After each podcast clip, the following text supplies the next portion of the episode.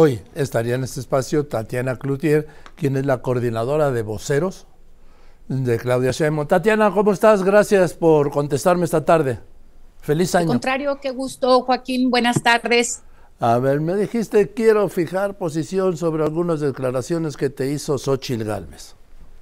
Efectivamente, el día que estuvo ahí contigo hizo algunas declaraciones que me parece vale la pena entrar y hacer algunas aclaraciones al respecto y agradezco esta posibilidad. Primero que nada, este, la primera de ellas fue hablar de, esta parte donde este, San Juana Martínez eh, vincula a la hoy precandidata de la coalición este, con Morena en temas de, eh, pues esta parte de que si eh, alguien de la Secretaría del Trabajo solicitó recursos para la extinción de Notimex, y aquí vale la pena poner algunos puntos y que el presidente trató o buscó proteger a la propia Claudia, ¿sí? El presidente no exculpa a Claudia Sheinbaum de ninguna manera. Lo que dijo el presidente es que la de, exdirectora de Notimex debería presentar pruebas para que se procediera en este sentido. Esta fue una de las cosas que me parece que se vuelve súper importante y yo agregaría en este momento dos cosas más que ya han hablado los líderes sindicales para desmentir varias de las cosas que la hoy este, exdirectora de Notimex ha dicho, y por otro lado también presentó o comentó la propia este, eh, precandidata de, de Xochil Gálvez, eh, habló de este tema de eh, los gastos de la campaña de Claudia Sheinbaum.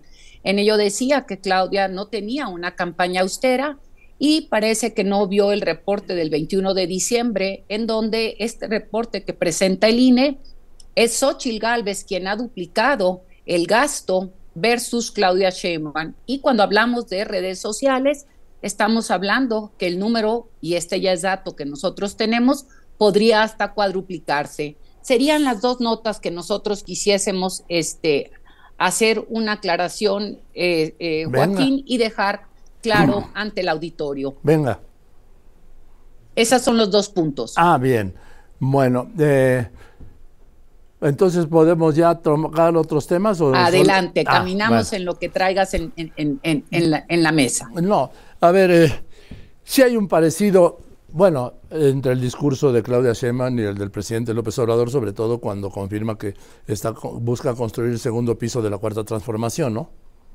Claro, tiene que haber, este, si hay un proyecto conjunto que crearon y caminaron de forma conjunta de años atrás, claro que el proyecto es el mismo en términos de una, un, proyecto que se ha venido forjando para lograr más derechos y que lo tenemos ahorita como el primer paso que ha dado el presidente y Claudia propone una continuidad en muchas de las consolidaciones de lo que ha dicho el presidente y ha trabajado el presidente y por otro lado pues avanzar en lo que se tiene que avanzar, que no se logró cubrir o no se ha logrado cubrir en este gobierno o que se requiere porque el COVID de alguna manera obligó a poner o centrar la atención en un tema tan importante como lo fue la salud de las personas. Ahora dime, Tatiana Cloutier, eh, ¿tú crees que lo, cuando empiecen las campañas, campañas, ya ahora el 29 de enero, porque este es año bisiesto, ¿Empezaremos a ver un estilo diferente de hacer campaña de Claudia Sheinbaum? Yo creo que van a pasar dos cosas. Aquí no podemos dejar de entender los tiempos propios, ¿sí? Ahorita estamos en pre-campaña y los mensajes van dirigidos a los miembros de los partidos de la coalición y todavía no puede haber propuestas porque el propio proceso del INE no lo permite. Hay que esperar los momentos propios que esto traerá y empezando la campaña el primero de marzo o, como bien decías, en la fecha que nos das por lo del bisiesto, empezarán las propuestas y empezará, empezará una dinámica distinta en donde se le habla a toda la sociedad. No obstante, al momento o al día de hoy, quien ha venido jugando un papel de recolección para fortalecer las propuestas ha sido Juan Ramón de la Fuente y el equipo de diálogos por la transformación. Dime, Tatiana, eh, aunque acabas de decir tú y dicen los spots, primero viene el spot y al final dice como en nosotros dice de coma frutas y verduras. Sí, sí, sí, medio ridículo, Los, eh, medio ridículo esta cuestión de las pre, pero así es. Sí, eh, mensaje dirigido a, a ver. Sí, como que los demás se taparan los oídos y no pudiesen escucharlos. O hacer la aclaración después de que ya lo escuchamos. A lo que voy así es, aunque no haya propuestas, hay mensajes. Y es para, ah, bueno, mensajes sí y propuestas no podemos entrar en ellas. Pero es para todos los mexicanos, no es solo para seguidores, y es para todos, igual que Xochitl habla y la Es evidente que, que, que, ni modo que nos, nos, nos tapemos los oídos y digamos no lo estoy escuchando. Sin embargo, los tiempos para el tema de propuestas no pueden venir porque el INE no lo permite. Sí, así dice la ley. Ahora dime, en cuanto a las reformas que ha anunciado el presidente y que les va a dar forma ya el próximo día 5 de febrero, el tema de pensiones. Hoy dijo el presidente, el gobierno pagará las pensiones. Pues yo creo que su gobierno no, lo pagará en caso de ganar Claudia, el gobierno de Claudia Sheinbaum, y el gobierno no, lo pagamos nosotros a través del gobierno, ¿no? Sí, sí, sí, eso es, es una e, es a quien le toca, al final de cuentas, son los impuestos de mexicanos y mexicanas a través de un canal, más no necesariamente son los gobiernos, efectivamente.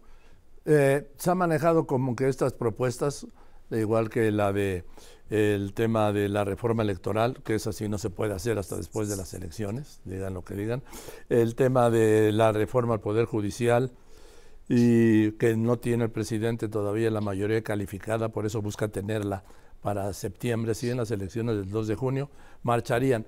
Yo creo que ante la imposibilidad de que puedan progresar antes de las elecciones, se estarían usando como un tema electoral, ¿no? Eh, aquí yo creo que algo de, lo que a mí me parece muy rico que va a pasar es que puedan estar en la mesa las discusiones para que los electores, y esto se vuelve muy importante, y quienes vayan a jugar el papel de legisladores o que van a ser candidatos y candidatas de todos los partidos, puedan empezar a oír, escuchar y le puedas ir exigiendo tú como votante, y voy a hablar la palabra esta que está así se puede decir, como votante puedas ir pidiendo o eligiendo, este, diciendo quisiera esto, quisiera que se proponga esto. Y creo que los diálogos por la transformación son un espacio muy bueno para empezar a poner estos temas en la mesa y empezar a decir, a mí me gustaría o creo que esto sería bueno por esto, aquí en lo electoral se debería de hacer esto. De hecho, Hoy yo venía escribiendo un artículo para la, parte de la reforma electoral.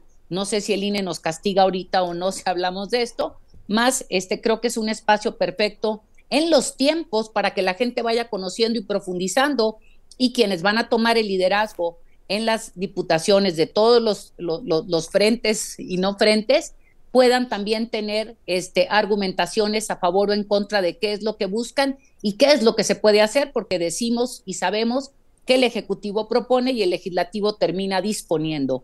Siempre y cuando no tuviera la mayoría, porque en cualquier régimen, en cualquier presidente, cuando tiene la mayoría, esto, vamos, no es una novedad, cuando tiene la mayoría en el Congreso, el presidente dispone y el, y el no, no, eh, eh, como quiera se hacen ajustes siempre en el legislativo, hay temas en los cuales se tiene que trabajar, se tiene que pulir y se hacen los afines propios que se tienen que hacer, Joaquín. Está claro que el presidente está buscando, como en la campaña del 17-18, lo que él ha llamado el voto en línea, como me dijo a mí en tercer grado, para tener la mayoría, no solo la mayoría simple o la mayoría absoluta, sino la mayoría calificada en ambas cámaras. Yo, yo creo que esto le corresponde otra vez, yo digo que la sociedad decide qué es lo que quiere. Pongo un ejemplo muy claro en Nuevo León en Nuevo León la gente decidió darle su, su, preferencia al gobernador este, de Movimiento Ciudadano y le puso un contrapeso con eh, el PRI y el PAN, no le dio ninguna, ningún voto. Y esta es la parte rica, cuando pones las propuestas en la mesa, la gente decidirá cómo quiere los paquetes, ¿no? Y la gente toma decisiones en ese lado y creo que algo que ha hecho muy rico el presidente de la República es obligarnos a todos, en el buen sentido de la palabra, a involucrarnos en la vida pública y a tomar decisiones y decir quiero A, quiero B, quiero C, quiero D, quiero F, etcétera. Y creo que esta es la riqueza de que las eh, reformas o la propuesta de reformas estén en la mesa. Tatiana, te quiero hacer una invitación para que una vez a la semana tengamos una conversación. Encantada, vamos viendo este, en qué fechas y qué, cómo será esto una vez que empecemos y qué día sería el que conviene. Claro que sí, Joaquín. Pues nos acomodamos a tus días y a tus fechas. Ok, me quedo con esta y vemos cómo lo agendamos. Claro que sí. Venga, gracias Tatiana y te mando un saludo. Al contrario, buena tarde. Que estés bien, buenas tardes. Es Tatiana Cloutier, ojalá participen cada semana, quien es la vocera de coordinadores de Claudia Sheinbaum.